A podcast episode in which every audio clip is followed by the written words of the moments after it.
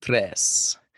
So Leute, moin moin, was geht ab und herzlich willkommen zu einem neuen Podcast. Ich bin heute mal alleine hier, Niklas ist zu Hause und ich habe einen extrem, extrem interessanten ähm, Interview- und Podcast-Gast und zwar Arian Ney und ich bin selber gerade so ein kleiner Fan. Ich bin mal gespannt, wie das in der Folge so wird. Ich bin auf jeden Fall excited und ähm, Arian wird gleich noch ganz, ganz, ganz viel selber erzählen, aber die Entrepreneur University, das fand ich ganz interessant, hat seinen Podcast oder sein Leben als ähm, ja vom Problemschüler zum Unternehmer, zum jungen Unternehmer betitelt und das fand ich ganz interessant. Arian hat ähm, eine eigene Medienagentur, ähm, war hat an der WHO studiert, eine Elite-Uni in Europa hatte äh, Jared Adams, der einen Exit von 50 Millionen hinter sich hatte, äh, hinter sich hat als persönlichen Mentor, wird er natürlich selber noch später gerne mehr drauf eingehen. Auf jeden Fall super, super inspirierende Persönlichkeit. So, langes Intro, Ende. Arian, sag mal ganz kurz Hallo, damit die Leute unsere Stimmen auseinanderhalten können. Hi. okay, danke. sehr, sehr geil. Nein, also ich hoffe, ihr könnt mich verstehen. Ähm, ja, sehr weitreichendes Intro. Ich vergesse manchmal immer, dass ich das selber bin. Ja. Aber ja, gut, ein bisschen was habe ich schon gemacht in meinem Leben. Auf jeden Fall sehr interessant. Ähm, um dich ganz kurz als Person noch einschätzen zu können, stellen wir anfangs immer so zwei, drei ganz kleine Fragen, ähm, mhm. damit die Zuschauer vielleicht oder die Zuhörer wissen, wer du, wer du so als Mensch bist. Wir gehen nachher noch tiefer drauf ein, aber ganz basic und easy. Was ist deine einzigartigste Eigenschaft? Ähm, ich bin Fackelträger. Ich bin ein Fackelträger in unserer Gesellschaft. Das ist eine sehr einzigartige Eigenschaft, die nicht vielen Menschen zuteil wird. Ein Fackelträger zu sein bedeutet es, mit der Fackel voranzugehen, anderen Menschen den Weg zu leuchten. Denn ich habe festgestellt, bei mir ist es so, Menschen würden mir bis in den Tod folgen. Ich meine das wirklich ernst. Ich habe eine extrem, extrem einnehmende Persönlichkeit und Menschen schenken mir unfassbar viel Vertrauen. Und ähm, eben mit diesem Vertrauen, mit dieser Macht geht auch sehr viel Verantwortung einher. Das habe ich für mich festgestellt und gelernt. Und dementsprechend würde ich mich als einzigartige Eigenschaft als Fackelträger bezeichnen. Ähm, dazu soll natürlich gesagt sein, ich sehe mich nicht als einzigen Fackelträger, sondern es gibt sehr viele Persönlichkeiten, die das erfüllen. Ähm, aber so verstehe ich quasi meine Rolle in unserer Gesellschaft. Das ist auf jeden Fall eine geile Antwort, da werden wir später nochmal drauf eingehen. Ähm, wenn du, ich weiß, es ist gerade sehr, sehr schwierig in Zeiten der Krise und auch äh, klimamäßig, aber wenn du ein Reiseziel hättest oder irgendeinen Ort auf der Welt, ähm, den du vielleicht gerne nochmal sehen möchtest, bevor du uns verlässt, und was hoffentlich nicht bald ist, wohin würdest du gerne reisen oder welchen Ort würdest du gerne ähm, im Real Life sehen? Es gibt so viele schöne Orte. Ich glaube, der schönste Ort auf der Welt ist ähm, sind all die verschiedenen Orte, die man als Mensch in sich innen trägt. Das sind Orte, die es zu, zu reisen gilt und zu, zu entdecken gilt. Ähm, entsprechend, du hast ja auch gerade gefragt nach Krise, was sind gerade so die wichtigsten Orte zu besuchen. Das ist gerade der Ort, den man am besten besuchen kann. Nach innen die Reise zu gehen, sich selber ähm, zu explorieren, ähm, das, das sind eigentlich so die spannendsten Orte. Wenn man jetzt natürlich so diese Standardantwort möchte irgendwo, dann wäre es für mich irgendwo Teheran, ja, also im Iran die Hauptstadt. Das ist eine unfassbar herzliche Stadt. Costa Rica, ähm, dort im ganz besonderen Kinkara ist ein sehr magischer Ort, magisches Land, ähm, wo ich sehr viele tolle Erinnerungen gesammelt habe, wo ich jetzt auch hätte sein sollen. Ähm, aber das ist jetzt erstmal verschoben. Ja, Genau. Aber irgendwie habe ich das schon im Gefühl gehabt, dass du irgendwas mit, mit, mit Magie verbindest. Also die Orte mit irgendeiner Magie. Das finde ich sehr interessant. Absolut. Ja, man darf sich das auch so vorstellen. Ich habe in meinem Leben sehr viel gesehen, sehr viel bereist. Ja, ich ja. habe in China gewohnt, Hamburg, in, in verschiedenen kleinen Städten in Deutschland, Iran, Amerika, England, Costa Rica, Mexiko, Ägypten. Ich war irgendwie so gefühlt überall. So, ich mhm. habe die Welt wirklich schon gesehen. Und und das ist eine der Dinge, die mich, glaube ich, auch so extrem reif macht. Ja, ich bin 24 Jahre alt und ich sage es immer zu meinen engen Freunden, ich fühle mich, als wäre ich 200, 300 Jahre alt. Ja. Das meine ich wirklich so. Ich habe so viel erlebt und gesehen und das kommt eben auch dadurch, dass man viel reist, viele verschiedene Kulturen kennenlernt, verschiedene Menschen mit Werdegänge und ähm, ist einfach wundervoll. Es ist sehr schön, das kann ich nur jedem empfehlen, viel zu reisen und viele verschiedene Kulturen kennenzulernen. Absolut, können wir auf jeden Fall unterstreichen. Ähm, die allerletzte Frage, was würdest du mit 1000 Euro machen? Also es ist ein Betrag, der nicht super viel ist, aber auch nicht so super wenig. Was würdest du damit tun? Das ist eine spannende Frage. Ähm, das kommt im Grunde genommen immer darauf an, mhm. was man, was man gerade macht. So meine letzten, ich kann sagen, wofür ich meine letzten 1000 Euro ausgegeben habe. Gerne. Davon sind 200 Euro für Wasser draufgegangen, ähm, beziehungsweise habe, das klingt sehr negativ, habe ich in Wasser investiert, in mhm. sehr hochwertiges Wasser. Ich trinke die St. Leonhard-Quelle. Das, das ähm, kann ich übrigens empfehlen. Das habe ich mir damals im Anfang meines Studiums immer liefern lassen. Richtig gutes Wasser. Genau, also ein, ein ja, meine Gesundheit quasi. Ja. Ähm, ich habe mir Handtücher bestellt für 200 Euro. Das sind ja umweltschonende Handtücher. Ich sag dir auch ganz ehrlich, wie das alles zustande kommt. Und ich habe mir einen Versace-Bademantel bestellt für ein paar hundert Euro. Ja. So, man könnte jetzt denken, okay, das sind Depreciating Assets, das ist jetzt so die klassische Unternehmerantwort. Ja, das sind Konsumgüter, die im Wert verlieren. Mhm. Und Appreciating Assets, das sind Güterklassen, die im Wert steigen, wie beispielsweise eine Wohnung etc., ja. Aktien, passives Einkommen abwerfen. Jedoch darf man doch einfach für sich verstehen, wo ist man gerade in seinem Leben, was ist einem gerade wichtig. Und für mich ist ein Ausdruck und eine Expression von Selbstliebe.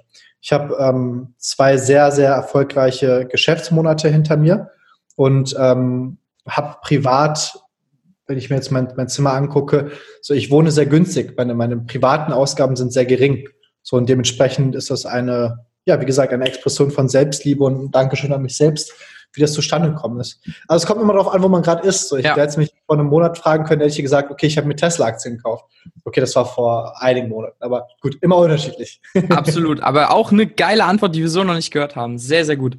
Ähm, dann gib uns doch mal einen ganz kurzen Abriss ähm, über, also eine Skizze über dein, über dein Leben, über deinen Lebenslauf, vielleicht Punkte, die dich sehr, sehr, sehr geprägt haben, weil, ähm, ja, wir haben vorhin schon gehört, du hast sehr, sehr viel, und ich glaube, das ist auch das Bedeutendste bei dir, dass du für dein junges Alter schon extrem weit reif und ja, umsichtig mit dir und mit deinen Mitmenschen umgehst. Ähm, du verspürst oder du zeigst eine sehr, sehr, sehr besonnene und weise Aura. Also wenn ich mhm. irgendwie sage, ey, wir haben hier einen Podcast mit Arian, hör dir den an. Ja, was, wer ist Arian? Sage ich immer sehr weise. Also du kommst sehr weise rüber. Warum bist du so, wie du bist? Was, was ist in deinem Leben passiert? Gib uns mal eine kurze Story von dir und deinem Leben. Ich glaube, um einem Menschen Weisheit zuzuschreiben, ist auch ganz wichtig, dass man versteht, was Weisheit überhaupt ist. Und da gibt es eine Differenzierung zwischen Wissen und Weisheit. Mhm. Wissen ist es etwas zu wissen und Weisheit ist es das Gewusste anzuwenden. Ja. Ja, und das macht mich eben so weise. Und deswegen ist auch wichtig zu verstehen, kann man auch in einem sehr jungen Alter sehr weise sein. Ich lebe die Prinzipien, die ich gelernt habe ich rede es nicht nur daher, sondern ich habe alles erfahren. Und ähm, dazu zählt zum einen natürlich mein, ich sag mal, ähm, Lebenslauf, der mich einfach gut besonders stellt. Ja, ich habe einen ganz hervorragenden Lebenslauf, alles, was man sich vorstellen kann. Ein 1er AB, ich habe während meiner Schulzeit Jura studiert, ich habe an der WHU studiert, ich habe für einen Mentor gearbeitet, ich habe eine eigene Agentur, ich habe wahrscheinlich eines der krassesten Netzwerke, die man sich vorstellen kann. Aber das ist nicht das, was mich, was mich weise macht. Was mich weise macht, sind äh, die Erfahrungen, die ich in meinem Leben gesammelt habe. Ich habe viel gereist, das habe ich vorhin schon gesagt. Besonders aber auch habe ich viel erlebt in meiner Kindheit, weil ich mittlerweile verarbeitet habe. Ich wurde als kleinen Jungen ähm, sexuell belästigt, ähm, quasi sexuell angegangen. Ich äh, habe häusliche Gewalt erlebt. Ich habe Alkoholmissbrauch gesehen. Ähm, ich habe eine heftige Scheidung mitgemacht. So und das sind, das sind die Punkte, die mich irgendwo so weise machen. Nicht, weil ich sie erlebt habe, sondern, und das, das, das differenziert mich ja von vielen, viele haben das auch durchgemacht, aber die haben es nicht durcharbeitet. Das heißt, die haben den Gefühlen nicht den Raum gegeben, um, um dich mal als Menschen zu vereinnahmen. So, ich habe die Trauer durchlebt, ich habe die Enttäuschung durchlebt und ähm, ich habe sie dann auch wieder besucht, rückblickend. Ja, ich habe dann wirklich daran hart gearbeitet, weil ich höre es immer wieder, Leute sagen zu mir so, wenn die meinen Lebenslauf hören, Arian, so ich, ich wundere mich, dass aus dir nicht irgendwie ein Serienkiller oder ein Psychopath oder sowas geworden ist. Und manchmal nicke ich und lache ich einfach nur, weil es wundert mich auch. Ähm, aber, aber das ist am Ende des Tages das, was einen weise macht, ist die, die Begegnung mit seinen Ängsten, ja. Und diese, durch diese Ängste durchzugehen, sich zu trauen, auch mal ja, in die Dunkelheit zu schauen. Dann das da, wo die meisten Menschen die Augen eigentlich zumachen. Und das ist dort, wo es eigentlich mit am spannendsten ist. Das finde ich ganz, ganz interessant, weil ähm, ich glaube, Bodo Schäfer hat immer mal eine Metapher gebracht oder eine kleine Geschichte, wo es zwei Brüder gab. Ähm, beide wurden total misshandelt und hatten eine ganz schlechte Kindheit. Einer ist dann eben Serienkiller geworden und einer ein erfolgreicher Banker. So, aber die hatten beide die gleiche Kindheit. Und jetzt die Frage an dich: Warum bist du kein Serienkiller geworden? Wo, womit hatte das zu tun? Hattest du gute Einflüsse? Hast du irgendwann die Erleuchtung bekommen oder wie bist du auf den guten Weg gekommen? Weil du hast dann erzählt, du hast ein 1-0-Abi gemacht und können wir gerne später nochmal drauf eingehen. Aber nicht warum? 1-0, 1-7, das ist wichtig. Ach, 1-7, ah, okay, okay. Ein, ein, ein Sehr-Abi. ein, ein, ein, ein Sehr-Abi. Wie bist du dann auf diesen Weg gekommen? Wo, woran lag das?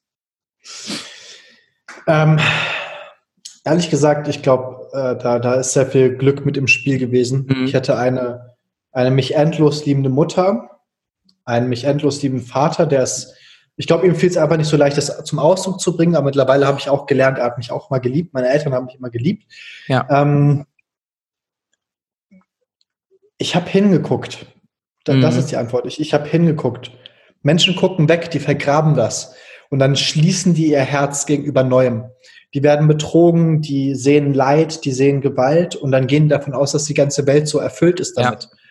Ja. Ähm, deswegen mich, jetzt ist auch gerade Corona-Zeit, das ist ganz spannend. So, ich bin der, der happieste Mensch. Mich juckt das gerade gar nicht. Ich verstehe die wirtschaftlichen Komplikationen, ich verstehe die weitreichenden ökonomischen Implikationen, die gerade entstehen, aber es juckt mich nicht. Im Sinne von, ich gehe es kalkuliert an, ich mhm. bin ein, ähm, ein, ein, ein positiver, Optim, ein, ein, ein, ein äh, optimistischer Rationalist, so. Mhm. Ähm, das heißt, ich, ich, ich bin positiv zu dem, was einem passiert. Ich sehe es aber auch als objektive Herausforderung ja. an. So, aber am Ende des Tages, für mich ist Corona wie mein ganzes Leben. Es kommt immer irgendwas, was nicht so läuft, wie es laufen soll. Und dann siehst du ganz schnell die Menschen, die sich dem gegenüber verschließen, die in Trauer verfallen, die sagen, okay, jetzt ist alles, was ich aufgebaut habe, weg und so weiter. Ich sag's dir, die Leute werden noch in 10, 20 Jahren von Corona reden. Die werden sagen, 2020 war das Jahr, in dem bei mir alles schiefgelaufen ist. So, und ich weiß jetzt schon, nee, für mich ist das das geilste Jahr. Ich finde das total geil, was gerade passiert. Da, also auch mit dem entsprechenden Feingefühl. Ähm, natürlich habe ich großes Mitleid und Verständnis für all die betroffenen Menschen. Sondern ich, ich betrachte es nur aus meiner Sicht. Ja. ja? Ich habe eine sehr andere Einstellung zu Leben und Tod als die meisten Menschen. Ähm, weswegen ich das für mich so leicht sagen kann, aber ich glaube, da ist eben ganz wichtig zu differenzieren. Naja, weil ich sagen müsste, ich habe immer hingesehen und ich habe mich immer geöffnet. Ich habe mein Herz nie verschlossen. Egal was passiert ist in meinem Leben, ich habe immer mein Herz offen gelassen und ich glaube an das, an das Gute im Menschen. Das ist auf jeden Fall ein sehr, sehr wichtiger Punkt. Ähm, wie war das dann in deiner Schulzeit? Also du bist dann, bist du dann besser geworden in der Schule? Warst du anfangs nicht so gut? Und wodurch hat sich das verändert? Wie, wie ging es da weiter? Genau, also ich war ja ein relatives Problemkind, weil ich halt eben vieles, was ich zu Hause gesehen habe oder in meiner Umgebung gesehen habe, in der Schule ausgelebt habe. Das bedeutet, ich habe andere Mitschüler gemobbt und wurde von anderen Mitschülern gemobbt. Also habe viel von meiner Gewalt in die Schule getragen, viel von meiner Frustration. Habe dann jedoch bemerkt, dass meine Lehrer es eigentlich nie interessiert hat, warum ich so drauf habe, wie ich eigentlich drauf war. Mhm. Also das war immer nur so ein äh, arianes Asozial. Dementsprechend habe ich auch meine Sozialnote immer so eine 3 bekommen. ähm, was für mich halt auf großes Unverständnis getroffen ist. Ich weiß noch, die ehemalige Direktorin meinte zu mir so, ja, ähm, sie hatte mich einmal auf dem, auf dem Schulgang abgepasst. Mhm. Ich habe wieder irgendeinen Blödsinn gemacht und dann sagte sie zu mir, hat sie mir ins Gesicht geschaut und meinte zu mir, Arian, mein Bauchgefühl hatte mich damals doch nicht getrügt. Ich wusste, dass es eine schlechte Entscheidung ist, dich an unserer Schule zuzulassen. Mhm. So. Anderer Lehrer meinte zu mir, Arian, du wirst eines Tages richtig auf die Fresse bekommen und ich gönne es dir. So, so Krass, wie halt. Lehrer sowas sagen können, oder? So Autoritätspersonen. Nein, ja. es ist okay. Nein, nein, ich, ich, ich finde das nicht krass. Ich habe dafür auch Verständnis, weil mhm. auch, auch da durfte ich leben, lernen und, und, mir das angucken, wie ist das überhaupt zustande gekommen. Und es gibt diesen wunderschönen Satz auf Englisch und der besagt, hurt people, hurt people. Verletzte Menschen verletzen ja. Menschen. So, und, und kein Mensch ist von sich aus böse. So, die, die ähm, Lehrer, die ich habe, sind auch wundervolle Menschen, die halt eben wahrscheinlich ihre eigenen Lehrer hatten, Absolut. Weißt du? Insofern habe ich da sehr viel ähm, Vergebnis und, und, Verzeihung hingeschickt und deswegen ist auch okay. Ähm, um auf deine Frage zurückzukommen, ja, ich habe ich hab viele von meinen Problemen ausgelebt in der Schule. Ich war aber auch gleichzeitig immer sehr, sehr intelligent und auch sehr gut. Ähm, mich hat es einfach nur nicht interessiert. So, ich wollte lieber zocken gehen zu Hause. Ähm, ich habe dann ja auch Jura studiert während meiner Schulzeit im begabten Förderungsprogramm. War auch ganz spannend. Das habe ich dann meistens so als Vorwand genutzt, um nach Hause zocken zu gehen. auch ja, super ja. entspannt. Ja. Naja, ich war schon so ein, so ein smarter Boy da. Ja, richtig smart, ähm, ja. ähm, ja, aber wie sich das Ganze irgendwie gewandelt hat, war ähm, ja durch YouTube, durchs Zocken kam ich dann, war ich immer mehr im Internet unterwegs, dann auf YouTube, dann habe ich dort die coolen Leute gesehen. Das Ganze fing an mit körperlicher Ertüchtigung, ja, irgendwie sich zu trainieren. Hm. Dann habe ich die ersten Unternehmer auf YouTube gesehen. Dann habe ich von meinem jetzt bekannten ähm, Gerald Hörhan ein tolles Buch gelesen. Ähm, Investment Punk, war das sein erstes Buch? Ich weiß es gar nicht mehr. Mhm. Und äh, da wurde dieses Konzept vom Hamsterrad vorgestellt, ja, dass man ja. in der Gesellschaft das Hamsterrad abtritt. Das waren für mich so die ganzen Einstiege, wo ich mir irgendwann gesagt habe, gut, ich werde jetzt Multimillionär. Und dann habe ich in der Schule quasi Gas gegeben. Ja. Das hat dich dann sozusagen motiviert, ja? Richtig, ja. Ja. Und dann bist du, hast du entschieden, studieren zu gehen? Also war das für dich die einzige Option, die es dann gab? Oder wie, wie bist du an der WHU gelandet? Wenn man am begabten Förderungsprojekt äh, mitmacht, dann hast du quasi schon einen festen Studienplatz. Also mhm. ich habe Jura an der Universität in Bonn schon zugesagt bekommen. Mhm, okay. Und ähm, ich wollte eigentlich mal in der Ivy League studieren in Amerika. Aber dann hatte ich zu dem Zeitpunkt meine Freundin und ähm, die hat es, durch, dadurch habe ich mich dann irgendwie so selber ja, limitiert und gesagt, ich bleibe in Deutschland. Und dann habe ich halt gegoogelt, beste Universität Deutschlands. Und dann kam halt, äh, ich weiß nicht, in welchem Suchergebnis das war, kam die WHU und dann habe ich gesagt, dort möchte ich hin und das habe ich dann gemacht. Hattest du den Anspruch dann immer, das Beste für dich zu wollen? Also war das schon so, dass du sagst, ich will an die beste Uni, ich will richtig durchstarten, ich habe jetzt die Motivation, mein eigenes Ding zu machen? Oder wie hast du dich da gefühlt? Warst du da schon so in diesem Unternehmertum drin? Hattest du die Gedanken? Wie ging es dir da? Beschreib mal so deine Person zu diesem Zeitpunkt nach der Schule. Hm. Viel viel Geltungsbedarf, mhm. viel narzisstische Veranlagung, viel ich möchte als wichtig wahrgenommen werden, viel ich möchte wahrgenommen werden, ich möchte der krasseste sein. So, so war ich eigentlich zum, Beginn, ja. zum Beginn meines Studiums drauf. Und dann hast du dir, das habe ich vorhin eigentlich im Intro vergessen, glaube ich, während deines Studiums ähm, einen Instagram-Account aufgebaut. Also du hattest, glaube ich, zwei bis 300.000 Follower irgendwie. Worüber hast du, also mhm. wie bist du darauf gekommen? Hast du dann dein Wissen, was du im Studium angeeignet hast, dir im Studium angeeignet hast, nach außen getragen oder was? Wie hat sich die Persönlichkeit Ariane entwickelt, um eine Persönlichkeit für andere Menschen zu werden? Ähm, spannende Frage. Nee, im Studium habe ich nichts gelernt, ähm, beziehungsweise das, das Studium an der WHU, dort habe ich sehr viele wertvolle Dinge gelernt. Ich glaube, dass wenn man Wirtschaft oder Business studiert, dann sollte man es dort machen, wenn man sagt, ich möchte studieren. Also wirklich herausragendes Curriculum und tolle Lehrer dort, da kann man nichts sagen. Ähm, aber ich habe mich einfach gelangweilt beim Studieren. Was soll ich sagen? So, Studium für all diejenigen, die mal studiert haben, wissen so, Studium ist einfach, du machst den ganzen Tag gar nichts. So, ich, ich bin halt auch so, ich lerne dann irgendwie so zwei, drei Tage vor der Klausur und bestehe die dann. Ähm, und dementsprechend hatte ich aber nichts zu tun und habe dann angefangen, so auf Instagram Bilder zu posten und habe dann irgendwann ähm, mein Interesse, welches damals Mode und Ästhetik war, in einen Instagram-Account verwandelt.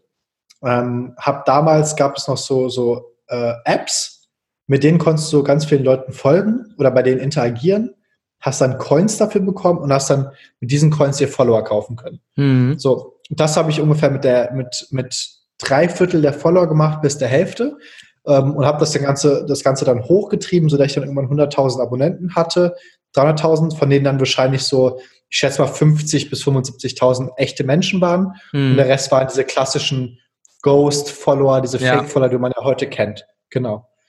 Genau, das habe ich dann hochgezogen, wodurch ich mir natürlich dann doch schon auch Bekanntheit gemacht habe und das öffnet, das fungiert als unfassbarer Türöffner. Es ist mhm. krass.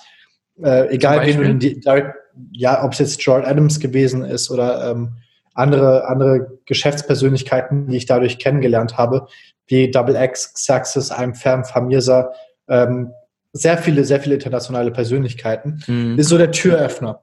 Aber irgendwann habe ich mir dann gesagt, dass, da ich mich mit dem Ganzen nicht mehr identifizieren kann, zum einen das Thema Fashion ähm, als, als einziges Bild sozusagen, was man nach außen trägt. Zum einen und zum anderen auch einfach die Tatsache, dass der Account nicht auf dem echten Fundament gebaut war, was einfach nicht mehr zu meiner Persönlichkeit passte. So früher war ich so, okay, viele Follower, voll wichtig, äh, sich darüber definieren. Und mir war es dann irgendwann scheißegal, beziehungsweise eher im Gegenteil, es hat mich fast sogar eher gekränkt und meiner Person beleidigt, zu sagen, dass ich äh, ja falsch generierte Follower oder fake generierte Follower irgendwie auf mhm. meinen Namen und meiner Brand zu verzeichnen habe.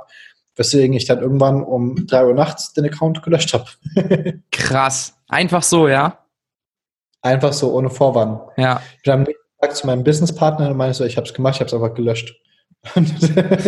das war lustig so. Also, ja. Aber zählt auch Stärke zu, oder? Also, das ist ja schon eine sehr, sehr stark und auch reflektierte Entscheidung gewesen. Nur. Nur Stärke. Ja. Im Nachhinein ist mir es dann aufgefallen, im Moment, ähm, ich weiß gar nicht, was alles durch meinen Kopf gegangen ist, aber rückblickend so, ey, voll geil. Dafür klopfe ich mir selbst auf die Schulter, weil ich hätte ja auch damit weiter rumrennen können. Und wenn du heute auf Instagram schaust, die meisten Accounts sind ja immer noch so aufgebaut, mhm. haben immer noch sehr viel gefälschte Reichweite. Was ja auch in Ordnung ist. So soll jeder machen, wie er ist. Zu mir passt es nicht und deswegen habe ich für mich die Entscheidung getroffen, ähm, das Ganze abzusagen. Wie ging es danach weiter? Also hast du dann noch zu Ende studiert und wusstest du dann direkt, was du machen willst, dein eigenes Ding oder wie bist du dann dahin gekommen, wo du jetzt bist? Also während meines Studiums habe ich dann angefangen, wie gesagt, mit diesem Instagram-Account. Mhm. Und dann kam ein Unternehmen auf mich zu und der Content, den wir erstellt haben, war herausragend auf meinem Instagram-Account. Also wirklich 1A, super krass. Und Unternehmen kamen dann auf mich zu und wollten, dass wir quasi diesen Content auch für sie erstellen. Und das war dann quasi die Geburtsstunde von meinem heutigen Unternehmen Avon Media. Ähm, ich habe dann quasi den Fotografen, den ich damals hatte, für mich persönlich genommen. Und wir haben dann zusammen ähm, Fotoserien gemacht für Unternehmen, haben dann für die hochgeladen, habe deren Instagram-Accounts dann verwaltet. Und so ist dann das Unternehmen entstanden. Parallel habe ich dann meinen Bachelor zu Ende gemacht tatsächlich obwohl ich das eigentlich nicht wollte. Das habe ich dann meiner Mutter zur Liebe gemacht. Mhm. Ähm, damals wusste sie nicht, was die Sunk Cost Fallacy ist. und äh, dementsprechend habe ich einfach meinen Bachelor zu Ende gemacht. Worüber ich aber ehrlich gesagt auch dankbar bin, weil es gibt mir einen extrem akademischen ähm, Qualitätssiegel. Das ist wie, ja. so ein, wie so ein Unternehmer-TÜV in Deutschland, weißt ja. du? Du hast, so, du hast so dein TÜV-Siegel und du kannst zu jedem hingehen und sagen, ich habe an der WHU studiert, sagen die so, wow, okay, krass. Ist das so, so ja? Kennt man, also hat man dann das, das, das Standing? Die Top-Unternehmer in Deutschland, ja. Ja. Besonders, okay. besonders auch die Konzerne. Also wenn du jetzt beispielsweise Vorstand Telekom gehst und fragst, äh, die, die sind ja händeringend, äh, kümmern die sich ja um die, um die zukünftigen Angestellten von dieser Universität zu bekommen. Mhm, St. Gallen, okay. WHU, EBS, das sind natürlich die Klassiker. Ja. Dementsprechend hat man da ein sehr gutes Standing, ja. Cool. Und danach, also du hast dann da schon angefangen, deine, deine Agentur aufzubauen. Also hast du das schon gegründet oder war das so, ja, ich habe irgendwie, ich habe das so verwaltet, aber das war eher unter meinem Namen oder hast du wirklich schon gesagt, okay, ich gründe jetzt eine Agentur? Nee, nee, das war mehr so ein Freelancer-mäßiges mhm. Ding unter meinem eigenen Namen mit einem Einzelunternehmen, einer Personengesellschaft. Und ähm, das Ganze, da hatte ich zu der Zeit irgendwie so, wie viel habe ich damit gemacht? So 1300 hat das angefangen bis irgendwann so 6.000, 7.000 Euro. Mhm. Und das Ganze war dann eine Ein-Mann-Armee mit einem Fotografen. Ja. Genau. Aber zu dem Zeitpunkt war das keine Agentur. Zu dem Zeitpunkt war das einfach so, so digitaler Nomade mäßig. Ja, ja, genau, genau. Und ja. warum hast du dann dort nicht weitergemacht oder weiter angesetzt, sondern dir einen Mentor gesucht? Oder hast du dir davor den Mentor gesucht? Naja, ganz einfach, weil ähm, ich habe es ja vorhin gesagt, Weisheit ist angewandtes Wissen. Ja. Und an der Uni ist halt viel Wissen. Ja, das heißt, dort sind sehr viele intellektuelle Menschen. Ähm, und es hat mir einfach nicht gereicht. Ich wollte wirklich sehen, wie ist das in Person? Was machst du konkret? Wie führst du die Gespräche? Wie hart ist der Händedruck? Wie schaust du einem Menschen in die Augen, wenn du einen Deal machst? Und ähm, dafür kann ja auch die Universität nicht, sondern das lernst du nicht an der Uni. Richtig. So, und dementsprechend habe ich gesagt, ich möchte das lernen. Andere suchen sich dann ihre Praxiserfahrung, indem sie beispielsweise in einem Konzern einsteigen, in der Beratung, im Banking einsteigen was mit Sicherheit auch ein ähm, berechtigter Weg ist, aber einer, den ich für mich nicht eingeschlagen habe, sondern ich wollte es irgendwie anders machen. Und dann habe ich mich eben bei meinem Mentor beworben, habe dem über Instagram geschrieben und so kam es dann, da ich für drei Monate in seinem Gästezimmer wohnen durfte. War das wirklich so einfach oder steckte da doch ein bisschen mehr Prozess hinter? Oder hat eine Direct Message gereicht? naja, das war damals mit dem Account mit 300.000 Abonnenten. Mhm. Und das meine ich ja damit, ähm, die wurde dann auch direkt gelesen. Ah, okay. Unterstützend und komplementär habe ich jedoch noch andere Dinge gemacht. Ich habe mich mit ihm sehr intensiv auseinandergesetzt, zwei Tage, und habe herausgefunden, was er mag, was ihm wichtig ist. Kunst. Hatten dann mhm. selber ein handgemachtes Kunstwerk gemacht, Kunstwerk gemacht, einen handgeschriebenen Brief geschrieben, das ihm zugeschickt. Damit hatte ich dann seine Aufmerksamkeit. Damit habe ich dann ein Meeting bekommen. In diesem Meeting habe ich ihm ganz konkret erklärt, wie wir seine Personal Brand auf Social Media auf das nächste Level heben können. Und das hat ihn dann beeindruckt, weswegen er sich dann gewünscht hat, mit mir weiter zusammenzuarbeiten. War, also die meisten interessiert wahrscheinlich jetzt, also das ist, wie du schon gesagt hast, nicht der konventionelle Weg. Ne? Die meisten gehen irgendwie arbeiten, gehen in große Konzerne nach dem Studium. Kannst du für dich erklären, wieso du diesen Schritt gegangen bist? Also wieso bist, bist du schon immer anders gewesen? Warst du schon immer intelligenter? Warst du smarter? Wieso hast du diesen Schritt gewählt? Weil der war ja auch erfolgreich. Also du hast das Mentoring bekommen, du hast drei Monate dort gewohnt, du hast wahrscheinlich so viel gelernt wie andere in ein paar Jahren Konzernarbeit nicht. Wieso bist du diesen Step gegangen? Weil ich authentisch bin. Weil ich, ich, ich habe mich nie umgeguckt, rechts und links, was andere machen. Es hat mich nie gejuckt und es juckt mich auch heute nicht. Ähm, ja, mehr kann ich dazu nicht sagen. Ich glaube, das ist auch ich der Punkt. ja. Hm. ich habe immer gesagt, was möchte ich machen, was passt zu mir. Mhm. Und auch Gerard, wir haben, wir sind auf einer Frequenz, auf einer Wellenlänge. Und ähm, wir haben miteinander resoniert als Persönlichkeiten, weswegen er mich hat auch in seinem Gästezimmer wohnen lassen. Eigentlich sollte ich bei seinem COO in der Wohnung schlafen. Dieser war dann aber zufällig an dem Tag, wo ich in Amerika angekommen bin, nicht da. Der war feiern. Und dann meinte Gerard, okay, dann schlaf heute Nacht bei mir. So, dann war ich aber bei Gerard und wir haben uns kennengelernt, haben uns intensiv unterhalten und haben festgestellt, wir sind wie Brüder. Krass. Ja, und ähm, so entstand das Ganze dann und es entstand eine wundervolle Win-Win-Situation. Es war, es ist, und das darf man auch verstehen, jede Schüler-Lehrer-Beziehung ist ein Geben und ein Nehmen. Es ist ein Yin und ein Yang. Das bedeutet, der, der, der, ein guter Lehrer lernt immer mindestens genauso viel vom Schüler wie umgekehrt. Mhm. Ja, es gibt einen Spruch, der besagt, der Schüler lernt vom Lehrer, der Lehrer lernt vom Meister und der Meister lernt von jedem. Ja, das ist ganz wichtig zu verstehen. Der Spruch ja. ist übrigens von mir, falls ihr mich zitieren wollt, at aria.nai auf Instagram. Auf jeden Fall. der ist krass, ja. der ist ja sehr, sehr geiler Spruch. Merke ich ja. auf jeden Fall. Und, wenn man sein Leben danach lebt, dann ist das sehr viel einfacher, weil ich merke das oft, weil dass das Leute, die intellektuell ähm, beispielsweise weit fortgeschritten sind, sich dann zusammensetzen mit Leuten, die dann intellektuell unterlegen sind und dann fühlen die sich besonders wichtig und hören nicht zu. Aber gerade in den, und ich meine das gar nicht arrogant, sondern mit einem großen Selbstbewusstsein. Ich bin ein extrem intelligenter Mensch und ich habe mich früher auch sehr oft unterfordert gefühlt, bis ich dann irgendwann festgestellt habe, Mensch, ich stelle gerade mein Ego im Weg von meinem eigenen Lernen. Ja. Man kann unfassbar viel lernen von, von, von jedem Menschen, von jeder Situation. Und ähm, da gilt es einfach nur, sein Ego zurückzuschrauben und äh, sich der Situation bewusst zu werden, dass es eine tolle Lerngelegenheit ist. Ja, ja. Also ich glaube, das, genau, ich weiß gar nicht mehr, wer das gesagt hat, glaube Thaddeus oder so, das Ego killt alles, war auch für mich so ein Ding, wo ich mir dachte, krass, wenn du dich einfach jeder Person so öffnest, dass du wirklich offen für neue Learnings bist. Ähm, es ist egal, ob die Person älter ist, ob die Person jünger ist, ob sie vielleicht doch unerfahrener ist, aber in anderen Dingen erfahrener als du. Das ist völlig egal. Ähm, ist, glaube ich, auch eine sehr, sehr wichtige Einstellung die du anscheinend an den Tag legst und das ist schon mal sehr, sehr gut. Würdest du sagen, das dass du... wichtig auch, um, um ja. noch kurz zu unterbrechen, oder auch, ob es eine Frau ist. Ja. Oh, auf jeden ähm, Fall. Auf das, jeden das, Fall. Das ist mega wichtig, weil ich gelernt habe, besonders wir, ich sehe es bei vielen Geschäftsmann, ich habe selber durchlebt. Ja. Ich habe selber früher Frauen nie zugehört, ja. ähm, weil, weil ich das Wort einer Frau früher nicht geschätzt habe. Ja. Das ist heute das, das Gegenteil. Aber ich habe festgestellt, meine, meine meine weisesten Lehrer waren immer Frauen.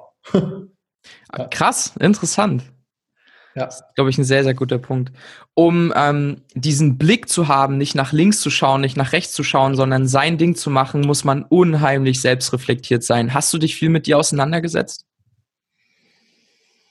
Mittlerweile ja. Mhm. Ähm, mittlerweile extrem viel und sehr tief. Damals nein, aber es war immer verankert in meiner Intuition, okay. mich nicht nach rechts und nach links ähm, zu orientieren. Ja.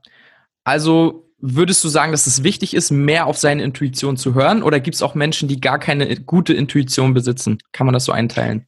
Nee, gibt's nicht. Ähm, es gibt nicht keine gute Intuition. Okay. Die Intuition, ähm, es gibt, es gibt das, was eine schlechte Intuition ist, ist das, was Menschen als Intuition fehlinterpretieren und betiteln. Mhm. Die Intuition selber würde einem Menschen niemals schaden oder ihm im Wege stehen.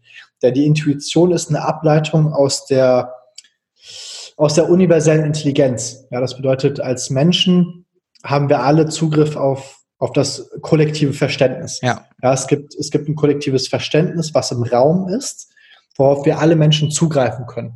Ja, quasi die Quelle des Wissens. Ja. Und es ist einfach nur eine Frage, wie weit man in seinen spirituellen Praktiken ist, um auf dieses universelle Wissen zugreifen zu können oder halt eben auch nicht.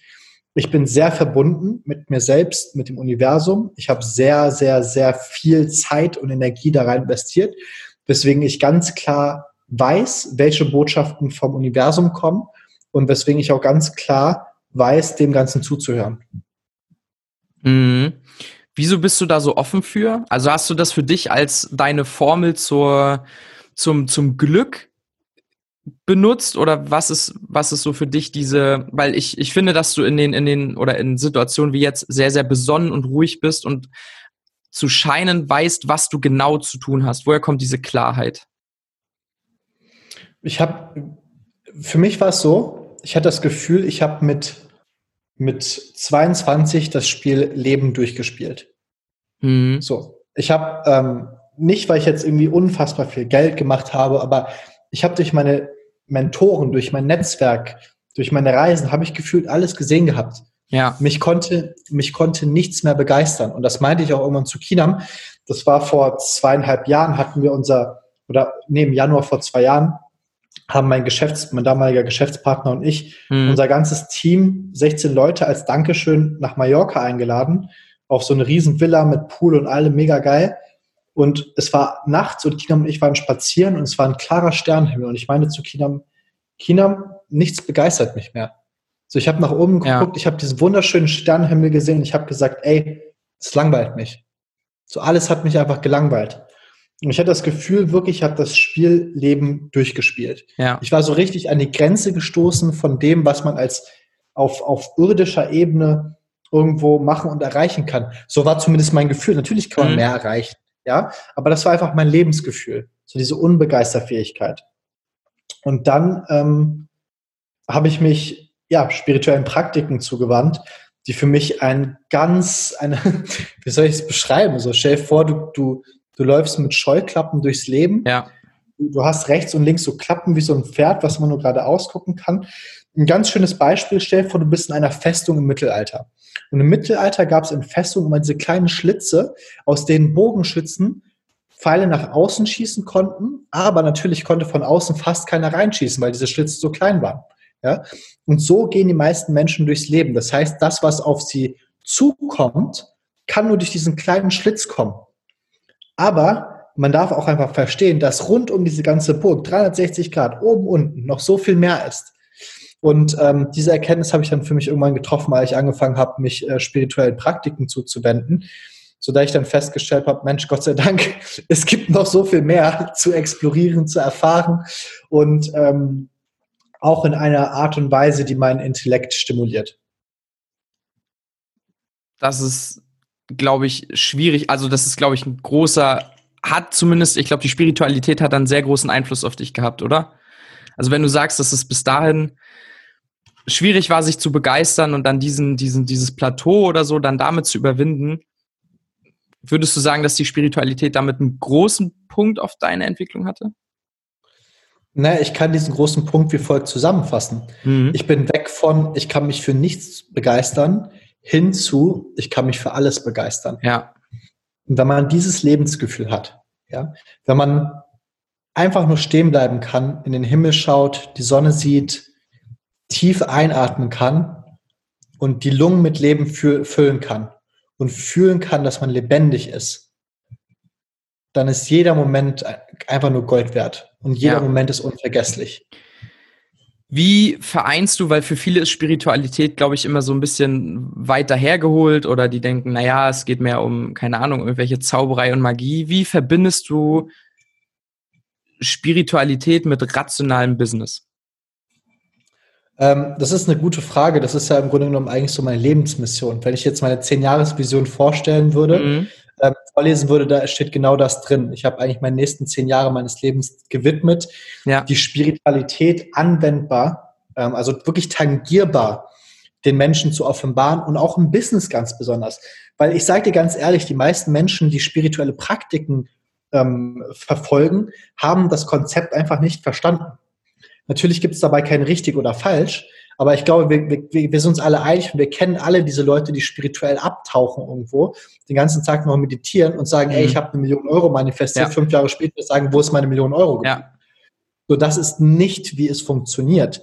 Ein sehr schönes Beispiel. Ich habe letzte Woche bei einem meiner ähm, Geschäftspartner Norman eine Rede gehalten. Und im Publikum saß eine unfassbar tolle Frau und sie kam auf mich zu vor meiner Rede und meinte, Arian, ich verfolge dich jetzt schon seit zwei, drei Wochen auf Instagram und ich mache ähnliche Arbeit wie du mit Energie etc. Und ich, ich finde das total toll, was du machst. Habe ich gesagt, okay, vielen Dank, habe meine Rede gehalten. Und nach der Rede kam sie auf mich zu und meinte zu mir, Arian, ich so, ja, so, wir beide machen ja eigentlich genau das. Und habe ich gesagt, gleiche, ich weiß. Und sie sagt so, ja, aber wie kann es sein, dass ich dafür das Ganze umsonst mache und du machst damit richtig Geld? Weil ich hatte halt in der Rede gesagt, so ich nehme, mein Stundensatz für Coaching ist derzeit 1500 Euro, mein Tagessatz ist 5000 Euro netto und dementsprechend war sie, war sie verwirrt. Sie, sie hat es nicht verstanden. Und das ist halt eben ganz genau das. Ich verbinde Spiritualität in einer anwendbaren Praxis mein ganzes Gespräch ist spirituell, aber das bekommt jemand, der es zuhört, gar nicht mit. Was daran ist spirituell? Na ganz einfach, wie ich die Worte benutze, welche Worte ich benutze. Benutze ich die Worte in einem Weg, dass sie mich selber limitieren oder dass sie mir selber Kraft schenken? Ja, du hast auch, du wirst feststellen, jemand, der zuhört, es kann auch vielleicht auf Unverständnis stoßen, wie ich mich selber so toll finden kann. Das ist tiefe gefühlte Spiritualität, verstanden zu haben, dass ich mich selber unendlich liebe. Das hat mit Arroganz oder mit Narzissmus nichts zu tun, sondern ich habe mich akzeptiert mit all den Fehlern und all den Kanten und all den Narben und Wunden, die ich als Mensch davongetragen habe. Und das ist ganz tiefe angewandte Spiritualität. Deswegen, ähm, das, ja, deswegen ähm, Leute, Leute missinterpretieren das ganze Thema manchmal so ein bisschen. Ja, wenn ich, ich war, ich war in Ubud ähm, auf Bali und das ist ja auch so ein spirituelles Zentrum, sage ich mal. Und ich beschreibe das immer so. Manche Leute sehen Spiritualität wie folgt. Die haben dreckige Wäsche, ja, das ist ihr Leben, Probleme. Dann gehen die damit in die Waschmaschine, zur Waschmaschine und waschen ihre Klamotten. So, was machst du nach dem Waschgang, wenn er fertig ist? Rausholen. Ja, rausholen, anziehen, richtig? Genau. Ja, aber das Problem ist, das machen die nicht, sondern die drehen dann wieder und wieder und waschen und waschen und mhm. waschen. Aber der Sinn von Spiritualität ist, ist es zu waschen und dann die Sachen zu tragen, bis sie wieder dreckig sind und dann kannst du wieder waschen. Ja, so im besten Fall lässt du sie halt einfach gar nicht erst dreckig werden. Aber das ist Spiritualität. Spiritualität erlaubt es uns als Menschen einfach nur uns selber besser zu verstehen, uns selber zu explorieren, um so dann im Business äh, oder in Interaktion mit anderen Menschen mit einem Selbstverständnis in Kontakt treten zu können. Was ja. meine ich mit Selbstverständnis? Damit meine ich, dass man als Mensch integer ist. Dass man Integrität besitzt und mit sich selber integer ist. Deswegen bin ich auch so ich. Weißt du, ich, also es gibt niemand anderen, der so ist wie ich, weil ich bin so krass integer mit mir selbst. Und das hat mir die ähm, Arbeit durch Spiritualität erlaubt. Sie hat es mir erlaubt, ich zu sein. Und das macht mich natürlich auch im Business erfolgreich. Weil du dadurch andere Entscheidungen triffst? Oder was ist der, was ist der größte Impact? Weil das, das verändert ja nicht deine, deine Skills in, in, oder dein Wissen in, in Sachen Marketing zum Beispiel oder irgendwelche Dienstleistungen. Aber ist es doch. das? Doch, ja? Doch. Okay. Es verändert alles. Und mhm. zwar erlaubt Spiritualität einem, einen großen Unterschied ähm, vorzunehmen. Und zwar, darüber spreche ich sehr viel, es gibt im Menschen zwei Systeme, die immer laufen. Es gibt das System Angst und es gibt das System Liebe. Genau. Und das sind die beiden Emotionen hinter allen Emotionen. Wenn du irgendein Gefühl hast, ja, aufgeregt sein, dann kannst du es zuordnen. Entweder mhm. wird es aus Liebe sein oder aus Angst sein. Wut ist dann wahrscheinlich Angst, ja. So, und dementsprechend habe ich verstanden, okay, es gibt diese zwei grundlegenden Systeme. Dualismus des Universums. Angst und Liebe. Und der Moment, in dem du dich mit dir selber beschäftigst und anfängst, Dinge aus Liebe zu machen, wird alles von automatisch besser sein. Auch im Business. Wenn du Marketing nicht mehr machst, oh, guck mal, ich erkläre dir jetzt mal Marketing aus Angst. Marketing aus Angst ist, ich muss mich als Marketer irgendwo hinstellen und muss dann künstlich erzeugte Scarcity erstellen und Leuten sagen, Mensch, kauf jetzt, weil morgen mhm. ist es nicht mehr da. Aber es ist doch Bullshit. Wir wissen doch alle, dass das Produkt morgen noch da ist. Ja? Also warum erstellt jemand künstlich erzeugte Verknappung? Ganz einfach, weil er hat Angst, dass sein Produkt nicht gekauft wird. Was ist das Gegenbeispiel Liebe? Das Gegenbeispiel Liebe ist, hey, mach dir gerne Gedanken, schlaf eine Nacht drüber. Und wenn du morgen immer noch mal ein Produkt kaufen willst, weil es so gut ist, dass du auch noch in zwei Wochen kaufen würdest, dann kauf bei mir. Und was, was passiert jetzt? Der Marketer, der aus Liebe handelt, dem, dem ist es nicht mehr so wichtig, wie gut sein Marketing ist, sondern, und das ist eigentlich das Hauptbestreben eines jeden Unternehmers, er geht zurück zu seinem Produkt und sagt sich, wie kann ich den Wert von meinem Produkt ja. verdammt nochmal so groß machen, dass ich dafür kein zwingendes Marketing aus Verknappung etc. erzeugen muss. Ja, das heißt, ein, ein, ein Unternehmer, das höchste beschrieben ist es immer ein Geld ist ein Nebenprodukt von generiertem Mehrwert. Das heißt, umso größer das Problem ist, das ich für einen anderen Unternehmer löse, umso mehr Geld verdiene ich. Und das, das berechtigt die Daseinsberechtigung oder ist, ist das Fundament der Daseinsberechtigung eines Unternehmer und eines Produkts, dass ich einen Mehrwert generiere. Und deshalb ganz wichtig, Spiritualität erlaubt es einem, ein unfassbar geiler Unternehmer zu werden, weil du fängst an, Dinge aus Liebe zu machen gegenüber deinen Kunden, gegenüber all deinen Stakeholdern, gegenüber dir selbst.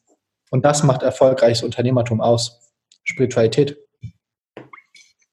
Würdest du, also es klingt sehr, als ob du am Ende deiner Reise bist. bist Gibt es trotzdem Momente, wo du unzufrieden bist und wo du sagst, ich kann noch viel, viel mehr über mich kennenlernen, ich kann noch viel tiefer reingehen oder bist du da auch schon am Ende deiner Reise? Oder wie, wie erfindest du das immer neu?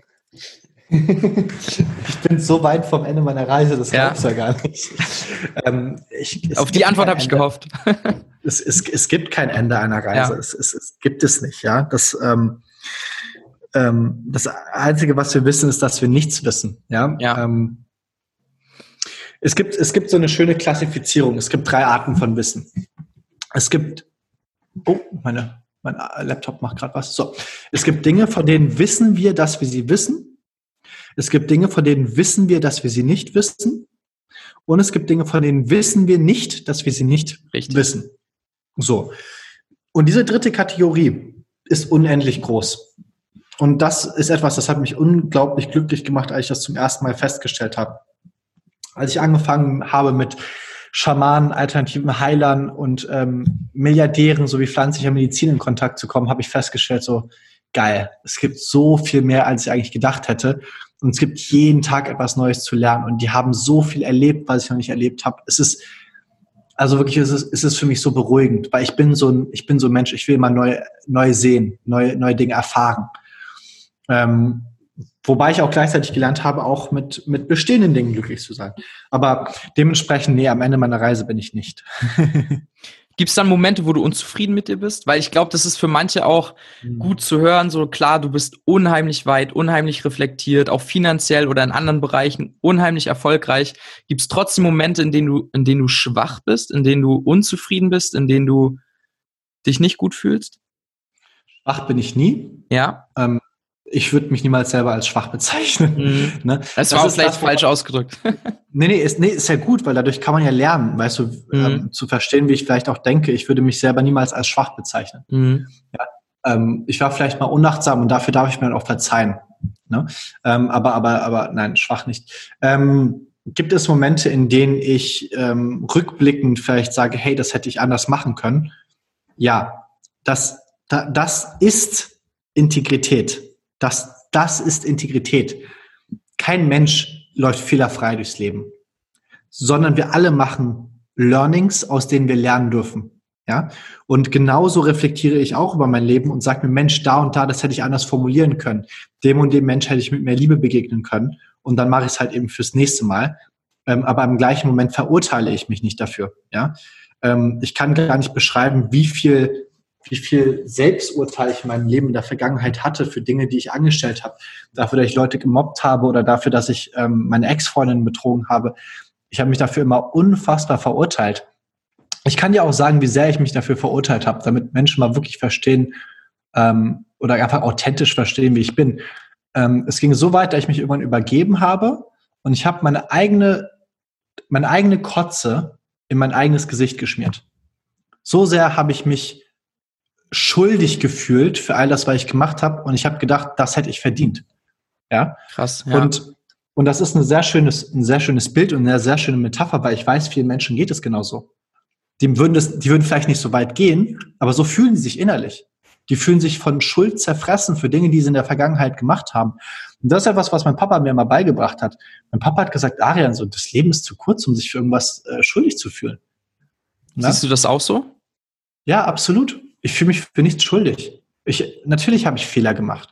Und ich entschuldige mich dafür. Und ich finde auch, dass, dass gewisse Dinge, die ich gemacht habe, absolut nicht in Ordnung waren. Aber dafür brauche ich doch nicht den Rest meines Lebens jetzt rumrennen und sagen, ey, was bin ich für ein Arschloch? Ich wusste es nicht besser zu dem Zeitpunkt. Ganz einfach. So, wenn andere dich Menschen nicht lieben, okay, das kannst du nicht beeinflussen.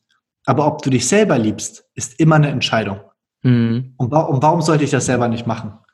Warum, warum, warum sollte ich ein Leben in Selbstverurteilung führen? Das macht für mich gar keinen Sinn. Nee, habe ich, hab ich aufgehört mit und dementsprechend, wenn irgendwer zu, zuhört und sagt, Mensch, was für ein Arschloch, er soll sich bitte. Nee, aber so denken Menschen auch nicht. Das ist übrigens ganz spannend so. Ich bin ja so sehr eigen. Und ich dachte damals, Mensch, wenn ich anfange, so eigen zu werden, dann stoße ich bestimmt auf voll viel Widerstand. Aber ist gar nicht so. Ist gar nicht so bei mir. Warum? Weil ich, ähm, ich, ich manifestiere ähm, nicht diese Menschen in mein Leben, sondern ich bin einfach extrem authentisch. Und das ist eigentlich das, was Menschen, glaube ich, auch heutzutage viel fehlt. Weil in dieser Authentizität stellen sie dann auch fest, okay, ey, das gefällt mir nicht an ihm, das gefällt mir an ihm. Aber das erlaubt den Menschen einfach nur eine ganz ehrliche Grundlage zu haben, um zu entscheiden, ob ich denen gefalle oder nicht. Weil es wird auch Menschen, die hören zu und sagen sich so, ey Mensch, da und damit stimme ich nicht überein, aber immerhin ist er ehrlich so, mehr kann ich ja nicht verlangen. Weißt ja. du? Und dann sage ja. ich, aber das ist völlig in Ordnung und die anderen feiern es halt. Genau, da, da, da gibt es eine richtig geile Metapher, dass man als Mensch kein weißes Basic-T-Shirt sein soll, weil ein weißes Basic-T-Shirt so, das finden Leute irgendwie nicht scheiße, aber auch nicht richtig geil, weil es ist nur ein weißes Shirt, sondern lieber ein Hawaii-Hemd, weil das findet die eine Hälfte richtig hässlich und die andere Hälfte richtig geil. So, du wirst dann nicht ja, ich weiß nicht, ob ich ihn jetzt mag oder nicht, sondern du stehst halt für irgendwas, bist authentisch und dafür die, die dich feiern, feiern dich aber mehr und enger. Also die Qualität der Bindung ist, glaube ich, größer, als wenn du einfach nur so dieses weiße Basic-Shirt bist. Da möchte ich dir widersprechen. Ja, ähm, gerne. Weil, weil, weil auch ein weißes Basic-Shirt ist ein Hawaii-Shirt. Ja. Was ich damit zum Ausdruck bringen möchte. Manche Menschen sind ein weißes Basic-Shirt. Mhm. Die sind introvertiert, die sind schüchtern.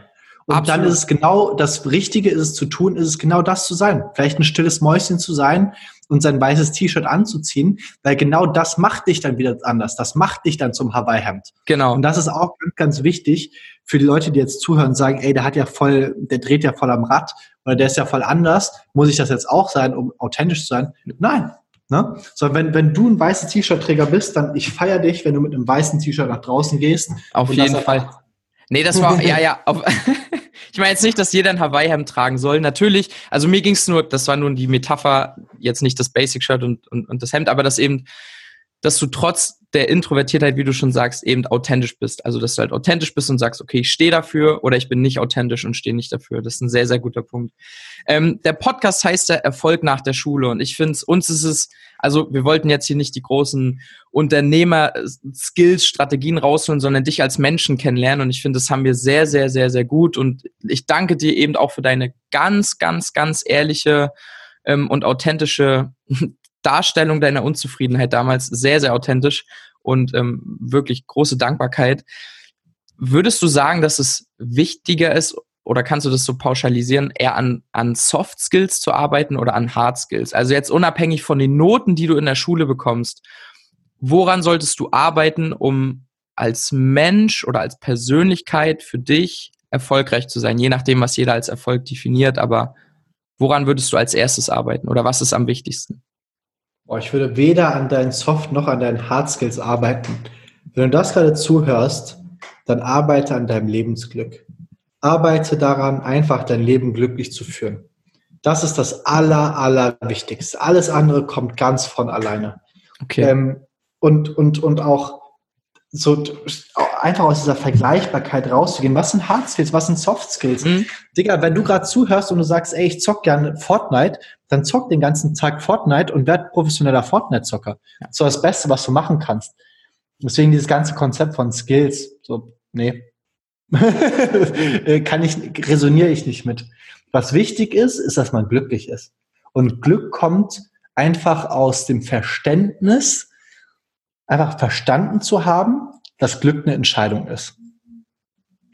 Ja, das heißt, Glück, aus dem ja? Glück kommt der, kommt der Erfolg? Also ziehst du das Richtig. damit an? Ja. Ja, genau. Okay. Das ist ganz lustig, weil mich hat gestern auf Instagram jemand geschrieben, Arian, macht dein Erfolg dich glücklich? Und da habe ich ihm geantwortet, nein, mein Glück macht mich erfolgreich. Ja, das habe ich gelesen. Stimmt, stimmt, stimmt, stimmt, stimmt. Das habe ich gesehen. Ja, das ist auch, ja. das ist eine richtig gute Sichtweise. Also sehr, sehr, sehr, sehr gute Antwort. Ähm, eine vorletzte Frage noch. In welchen Situationen bist du maßlos? Beziehungsweise extrem? Ähm, in welchen Situationen ich extrem bin? Hm, also wo gehst du in die Extreme oder wo bist du maßlos? Wie definierst du extrem? Hm, ich sag mal zum Beispiel, ja gut, extrem ist jetzt kein, hat, hat keinen Anfangs- oder keinen Endwert, aber wo du für dich sagen würdest, ich weiß nicht, ob, ob man das negativ sehen kann, aber wo du vielleicht noch keine klare Linie gefunden hast oder wo du sagst, ey, da habe ich mit, mit zu kämpfen, das ist, da bin ich vielleicht positiv extrem. Also ich bin da besonders glücklich oder ich mache da besonders viel oder ich gebe da besonders viel Geld aus oder ich esse da besonders mhm. viel oder ich trinke besonders viel, wo du in, wo du, wo du maßlos bist. Ich glaube, maßlos ist ein besseres Wort als extrem. Maßlos bin ich mit Sicherheit bei meiner Gesundheit geworden ähm, besonders auch im Hinblick auf finanzieller, äh, finanziellem Investment, ja, mich, mhm. mich zu, mich zu ähm, beschäftigen mit, mit dem Thema Gesundheit, mit Coaches in mein Leben zu holen oder einfach nur in gesunde Lebensmittel zu investieren. Aber ich bin maßlos in allem, was ich mache. Ich bin maßlos authentisch und das erlaubt es mir manchmal maßlos und extrem Netflix zu gucken. Ja, so da, das ist das ist für mich maßlos. Maßlos meine Identität angenommen zu haben und zu verstehen, ich bin nicht der harte Arbeiter. Ich mhm. habe es getan und ähm, ich bin mit Sicherheit ein fleißiger Mensch, aber ich, kann, ich, ich möchte nicht, ich kann, aber ich möchte nicht jeden Tag lang 10, 12, 13, 16 Stunden lang äh, hasseln. Mhm. Dieses Konzept, das resoniert mit mir gar nicht, sondern ich baue Systeme auf, ich baue Visionen und habe tolle Menschen in meinem Leben, die das Ganze mit mir umsetzen und äh, schaffe mir Räume, um, wenn ich es will, den ganzen Tag lang Netflix zu gucken. So, insofern bin ich immer maßlos. Ich, ich führe mein Leben in, in unendlicher Integrität. also maßlos in deiner Intuition? Mhm. 100 Prozent. Sehr gut. Aber das ist auch etwas, woran ich noch mehr üben darf. Weil auch ich bin manchmal an dem Punkt, wo ich sage, Mensch, meine Intuition würde mir jetzt sagen, nein, mach das nicht. Mhm. Ähm, aber dann mache ich es trotzdem, weil das Ego im Weg ist oder weil man Spielkind ja. ist oder man die Befriedigung möchte. Was aber auch authentisch ist, oder? Absolut. Ja. ist, ist, ist ja auch eine Intuition, wenn du, oder, oder warum, warum stellst du dich dann gegen deine Intuition? Ist es dann Ego? Ungeduld, Ego. Ja, okay. Ja. Das, ne, dann, das ist dann nicht dein, dein Higher Self ist Intuition, aber wenn, wenn, wenn du Ungeduld hast oder was weiß ich, das ist ja dann nur dein Lower Self, was nicht vertraut in die Zukunft. Mhm. Das gibt's bei mir auch. Das gibt's bei mir auch. Äh, zunehmend weniger, lustigerweise. Es passiert ja. immer weniger. Ich höre immer mehr auf meine Intuition. Ähm, ich lege dann einfach die Hände auf mein Herz, schieße meine Augen, atme dreimal tief in meinen Bauch ein und frage mich, soll ich das machen oder nicht? Und dann kommt immer ein Ja oder Nein. Und ähm, zu, zu 5, na, ich würde sogar zu, zu 98 Prozent der Fälle mache ich dann das, was meine Intuition mir sagt. Und würdest du in der Retrospektive auch als richtig erweisen? Naja, richtig oder falsch, falsch gibt es eh nicht so, mhm. aber ähm, wie, wie, du es verstehst, ja. Oder wie Als grundsätzlich, also man hat ja ein Grundgefühl, positiv oder negativ. Genau, richtig, sind ja. positive. Okay. Dann noch eine aller, allerletzte Frage, die wir Unternehmern gern stellen, ähm, um vielleicht mal ein bisschen out of the box zu denken. Wenn du nichts hättest, außer eine Internetverbindung, dein Wissen, deine Erfahrung und vielleicht ein Laptop und sonst nichts, Du müsstest mhm. in vier Wochen eine Million Euro generieren. Mhm. Wie würdest du das anstellen? Gut, also ich weiß jetzt nicht, inwiefern diese Antwort Leuten, die zuhören, hilft. Wir ähm, wollen nur ähm, wissen, wie, wie Unternehmer verschieden denken und welche Ansätze die haben. Okay, mein Ansatz wäre es zu sagen, okay, ich fokussiere mich auf die B2B ähm, Branche und helfe mittelständischen Unternehmen dabei, sich im Marketing digital aufzustellen. Das heißt, ich würde einen Kurs machen für Unternehmen, wie können ihr ganzes ähm, Marketing digitalisieren. Machst mhm. einen Kurs für 20.000 bis 50.000 Euro, basierst das Ganze auf drei Grundsäulen, Content Marketing, Performance Marketing und Influencer Marketing. Holst dir dazu zwei weitere Experten aus deiner Industrie dazu, arbeitest kollaborativ und nicht im Wettbewerb und verkaufst dann den Kurs über Online-Marketing. That's ja. it. Geil, voll gut.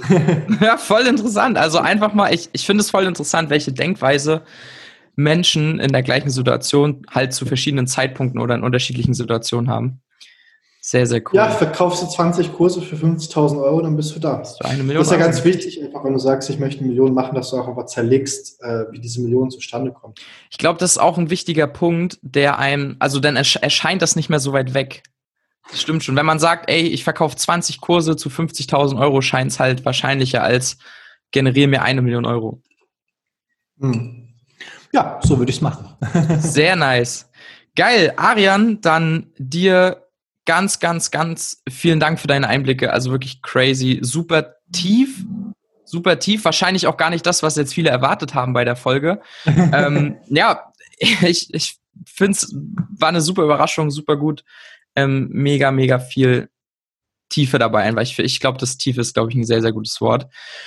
Hättest du zum Abschluss noch eine Sache, die du dem 16-jährigen Arian mit auf den Weg geben würdest, wenn du ihn heute noch einmal sehen könntest? Ach. Mach alles genauso. Ich finde ich es schön, was der Arian gemacht hat. Ja. Was habe ich denn mit 16 gemacht? Ich habe gezockt. Ja. Weißt du, und weißt du was, weil ich durchs Zocken gelernt habe? Englisch sprechen. Das Der ist, Grund, ich, warum ich so gut Englisch kann, ist, warum ich meinen Mentor kennengelernt habe. Ja. Mein Mentor hat es mir erlaubt, mein Business aufzubauen. Weißt du, es ist so, das ist genau das. So Leute verstehen das nicht, aber alles passiert aus dem Grund. Ja. Aber deswegen war ich damals computersüchtig, weil ich habe immer bis drei Uhr nachts gespielt ähm, und um drei Uhr nachts sind halt nicht mehr die deutschen Spieler aktiv. Dann musst du auf die amerikanischen Server gehen, die sind sechs ja. bis neun Stunden hinter dir. Dann bist du gezwungen, mit denen auf Englisch zu sprechen. Und so habe ich damals Englisch gelernt. Und das hat mir so viele Türen eröffnet. Ja. Deswegen, nee, Mann, mach alles genauso, wie du es jetzt machst. Geil. Ja, weil ich halt sagen würde, so nimm den Druck aus der ganzen Sache raus und ja. vertraut, dass das passt. So, du bist genau auf dem richtigen Weg, wenn du gerade auch zuhörst und du bist vielleicht 16, so chill, alles cool, so mach dein Ding zock Fortnite, mach alles genauso weiter, wie du es bis jetzt machst. ja. Ja, richtig guter Punkt. Vor allem das Zocken. Ich glaube, das wird voll unterschätzt. Ja, voll wichtig, Mann. Ja. Arian, dann danke, dass du dabei warst. Und ähm, ich habe zu danken. Hat Spaß gemacht. super cool. So, Leute, also dann auf jeden Fall reinschalten. Wir ähm, verlinken alles, was zu Arian irgendwo zu finden ist oder ihm gehört, in den Show Notes. Und ähm, ja, Peace und out und bis bald.